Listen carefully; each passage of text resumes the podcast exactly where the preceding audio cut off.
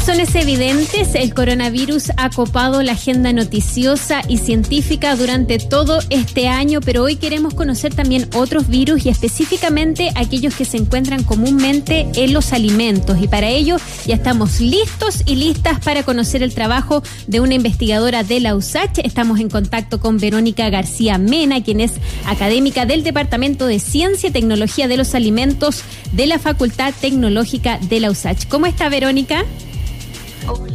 Muchas gracias. ¿Cómo estás tú, Ibelis?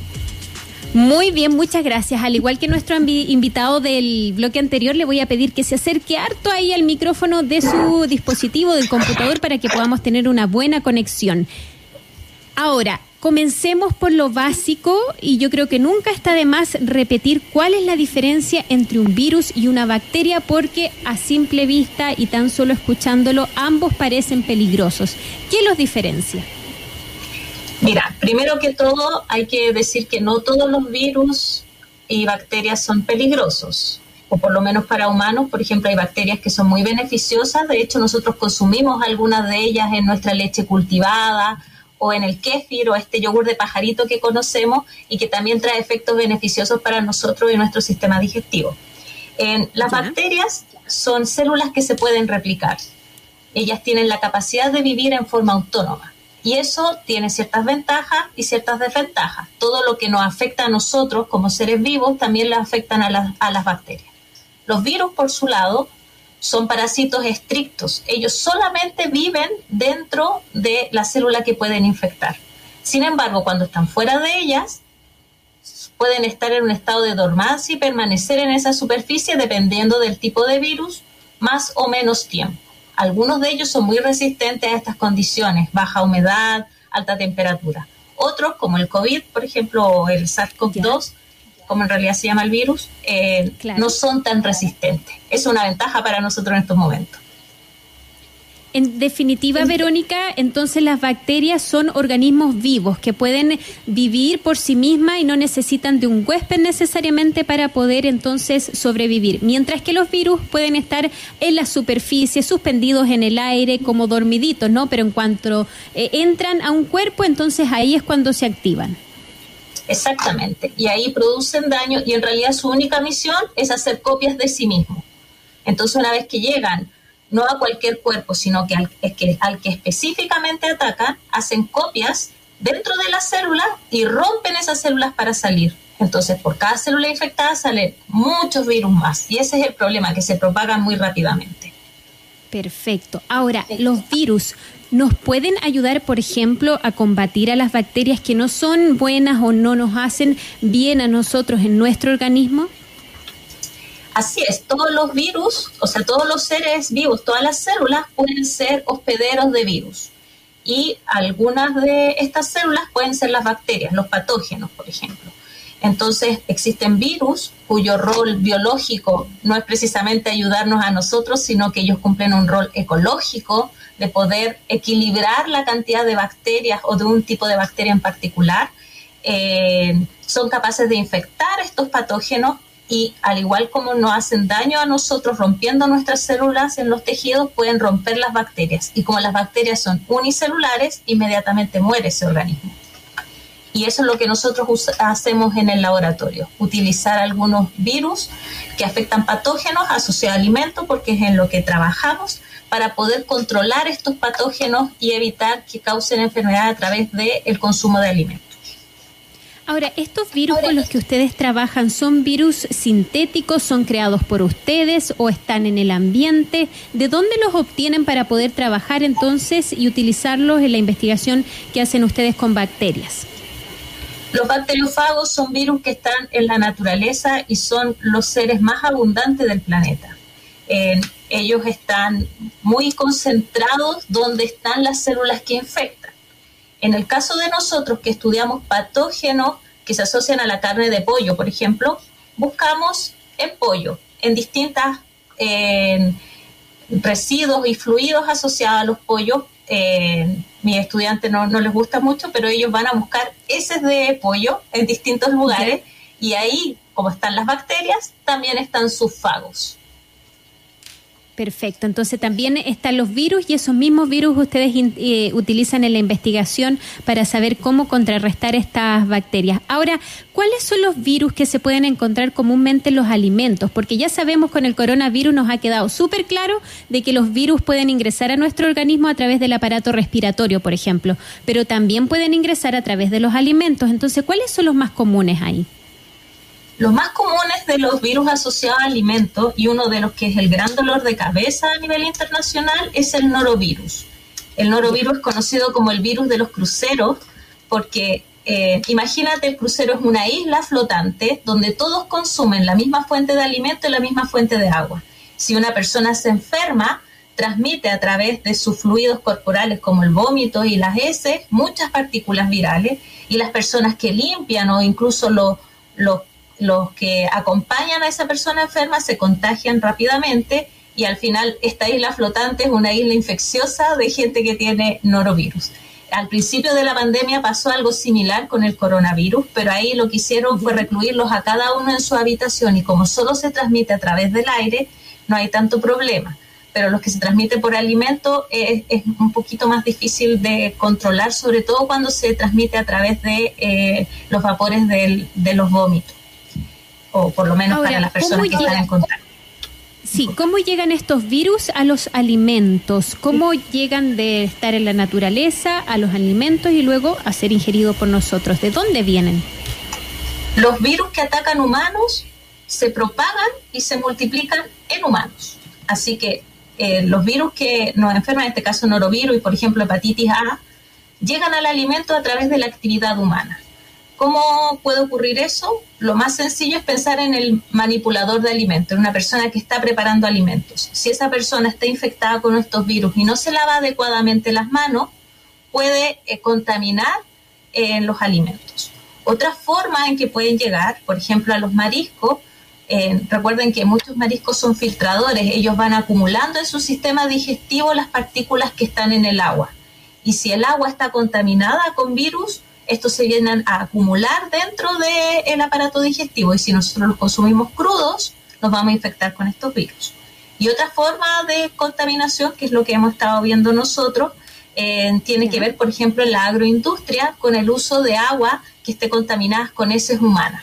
De, de alguna manera, eh, una persona enferma elimina estos virus a través de sus heces y de alguna manera que no, debería, no es adecuado, esa agua llega a estar en contacto con la fruta y si nosotros consumimos esa fruta sin lavar, eh, nos podemos contagiar y consumir estos virus y que nos, nos pueden llegar a enfermar.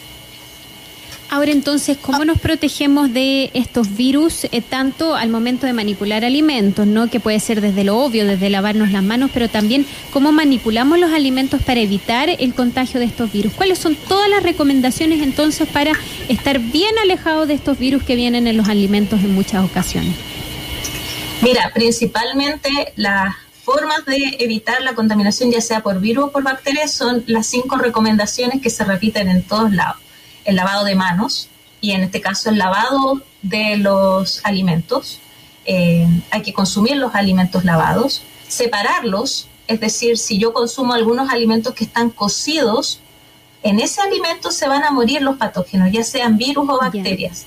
Pero si yo utilizo el mismo cuchillo para cortar la carne cruda y después para cortar la lechuga que me la como cocida, o sea, perdón, al revés, la carne cocida y después la lechuga que la va a consumir cruda, Come cruda va a haber una contaminación cruzada. Entonces hay que separar los alimentos cocidos y los alimentos crudos. Cocinar y refrigerar es también una de las principales eh, formas de evitar estas contaminaciones. Estamos conversando con Verónica García Mena, quien es académica del Departamento de Ciencia y Tecnología de los Alimentos de la Facultad Tecnológica de la USACH a propósito de los virus y bacterias, pero en particular de los virus que vienen en los alimentos y las recomendaciones entonces, entre ellos lavarse las manos sí o sí y también cocer los alimentos para eh, poder eh, mantenernos alejados de estos virus. Ahora, ¿qué pasa en particular, Verónica, con el coronavirus? ¿Qué se saben hasta ahora en lo que llevamos de pandemia sobre cuánto dura el virus, por ejemplo, en la superficie? Superficie de una fruta, una verdura. Me estoy imaginando que quizás alguien contagiado pudo haber manipulado esa fruta, esa verdura que uno compra y uno consume. ¿Cuánto dura el virus en la superficie de un alimento como ese y qué debemos hacer? ¿Cómo nos deshacemos de ese virus en particular, del coronavirus, de nuestros alimentos? Mira, de lo que se sabe del coronavirus hasta ahora, su principal ruta de contagio es a través del de, eh, contacto persona a persona. Ya hasta ahora no existen antecedentes que digan que uno puede contagiarse a través del consumo de alimentos. Eso es lo primero que hay que aclarar. Sin embargo, sí existen aprensiones, porque si un alimento está muy contaminado, puede ser que la cantidad de virus sea tan alta que puedes eventualmente llegar a, a contagiarte a través de la ingesta de estos virus, pero no ha sido demostrado hasta ahora. Ahora, ¿cómo puedes evitar que un virus esté en una superficie? Lavándolo. En el fondo ahí se, eh, se genera un efecto de dilución. Cocinándolo cuando corresponda. Y en cuanto al tiempo que permanece el virus en una superficie, esto va a depender. Se ha descrito que en alguna superficie está entre cuatro horas hasta tres o cuatro días. Esto depende de la naturaleza de la superficie y además de las condiciones en las cuales esté esa superficie por ejemplo, la temperatura, la humedad, entre otros. Ahora, en el caso del coronavirus o del SARS-CoV-2, es un virus envuelto, es un virus que tiene eh, una capita de grasa por fuera. Y esto hace que sea sensible a muchas cosas, a diferencia, por ejemplo, del norovirus. El norovirus es un virus no envuelto, es una caja mucho más dura y por lo tanto es mucho más resistente a varias cosas. En ese aspecto, digo que somos afortunados que esta pandemia causada por un virus envuelto y tenemos algunas cosas para proteger. Claro. Ya, y entonces, por ejemplo, para evitar cualquier eh, posibilidad de que alguien, alguien contagiado, por ejemplo, manipuló los tomates que yo voy a comprar o las paltas que yo acabo de comprar, ¿cómo los lavo? ¿Basta en el caso del coronavirus en particular y bueno, de otros virus, lavarlos con agua o tenemos que hacer algún tipo de solución con agua y jabón, detergente? ¿Cómo lo hacemos? Mira, lo, recomendado es eh, utilizar abundante agua. Bueno, lo primero es que una persona que esté contagiada debe evitar manipular alimentos que va a comer el resto de su familia. lo segundo, en toda condición, evitar estornudar encima de los alimentos. Eso eh, también es importante y por eso en toda la manipulación de alimentos en restaurantes se utilizan mascarillas y cofias y ese tipo de implementos que evita el contacto de los fluidos de las personas con los alimentos. Pero mira, en caso de frutas, por ejemplo, y otros alimentos, basta con lavarlos. Se ha sugerido por ahí el uso de cloro. Sí, se ha sugerido el uso de cloro, pero la ingesta de cloro es peligrosa. Y si una persona no lo hace en condiciones adecuadas, el remedio puede ser más dañino que, que la enfermedad. Así que en ese aspecto, eh, solamente utilizar abundante agua y con eso es suficiente, tanto para SARS-CoV-2 como para otros virus. Te lo pregunto porque más de algún video, en, al comienzo de la pandemia circulaban videos donde se veía a la gente, a los expertos, por ejemplo, preparando una solución con un poco de detergente que uno usa para lavar los platos, un poquito más abundante agua, y metían ahí la fruta y la lavaban. Eso no lo aconsejas, ¿no? Mira, en, en base a lo que se sabe hasta el momento, eh, es irresponsable recomendar algo así porque el consumo de compuestos químicos es más dañino que lo que se ha visto que hace el virus a través de los alimentos, por lo menos en el caso de este virus en particular. Ahora, antes que detergente, el detergente así como rompe las membranas del virus también puede afectar nuestro tejido. Lo que se ha visto que es súper eficiente es el cloro. El, eh, eh, de hecho, es un desinfectante que se usa a nivel industrial y en la industria lo alimenta abundantemente. Por eso muchas cosas también se desinfectan en la producción con este compuesto y también tienen que ser enjuagados. Eh, yo sinceramente creo que lo mejor es abundante agua, pero eh, al principio sí se recomendaba utilizar algunos compuestos y en ese aspecto, antes de amonio cuaternario, detergente o cualquier otra cosa, lo mejor sería un cloro bien diluido. El que nosotros compramos ya viene diluido y eso habría que diluirlo muchísimo más. Lo recomendado para limpiar superficies, no para consumo, son cuatro cucharaditas de té por litro de agua.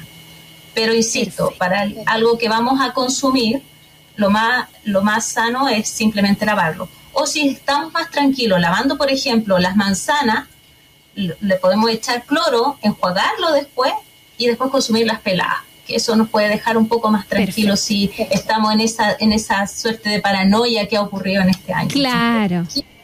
that De, todas maneras, Verónica, se nos acabó el tiempo, nos quedaron pendientes varios temas, entre ellos el importante trabajo que ustedes hacen para eh, certificar y ayudar a mejorar la calidad de la fruta nacional. Por ejemplo, ustedes hacen un interesante trabajo con los arándanos en nuestro país. Así que te vamos a dejar invitada desde ya para que establezcamos en algunas semanas eh, otro contacto para que sigamos indagando en todo lo que tiene que ver con el manejo de alimentos y los virus y bacterias presentes en ellos. Verónica García Mena, académica del Departamento de Ciencia y Tecnología de los Alimentos de la USACH. Muchas gracias por habernos acompañado y que tengas una bonita tarde. Chao, chao. Chao, muchas gracias a ti por la invitación.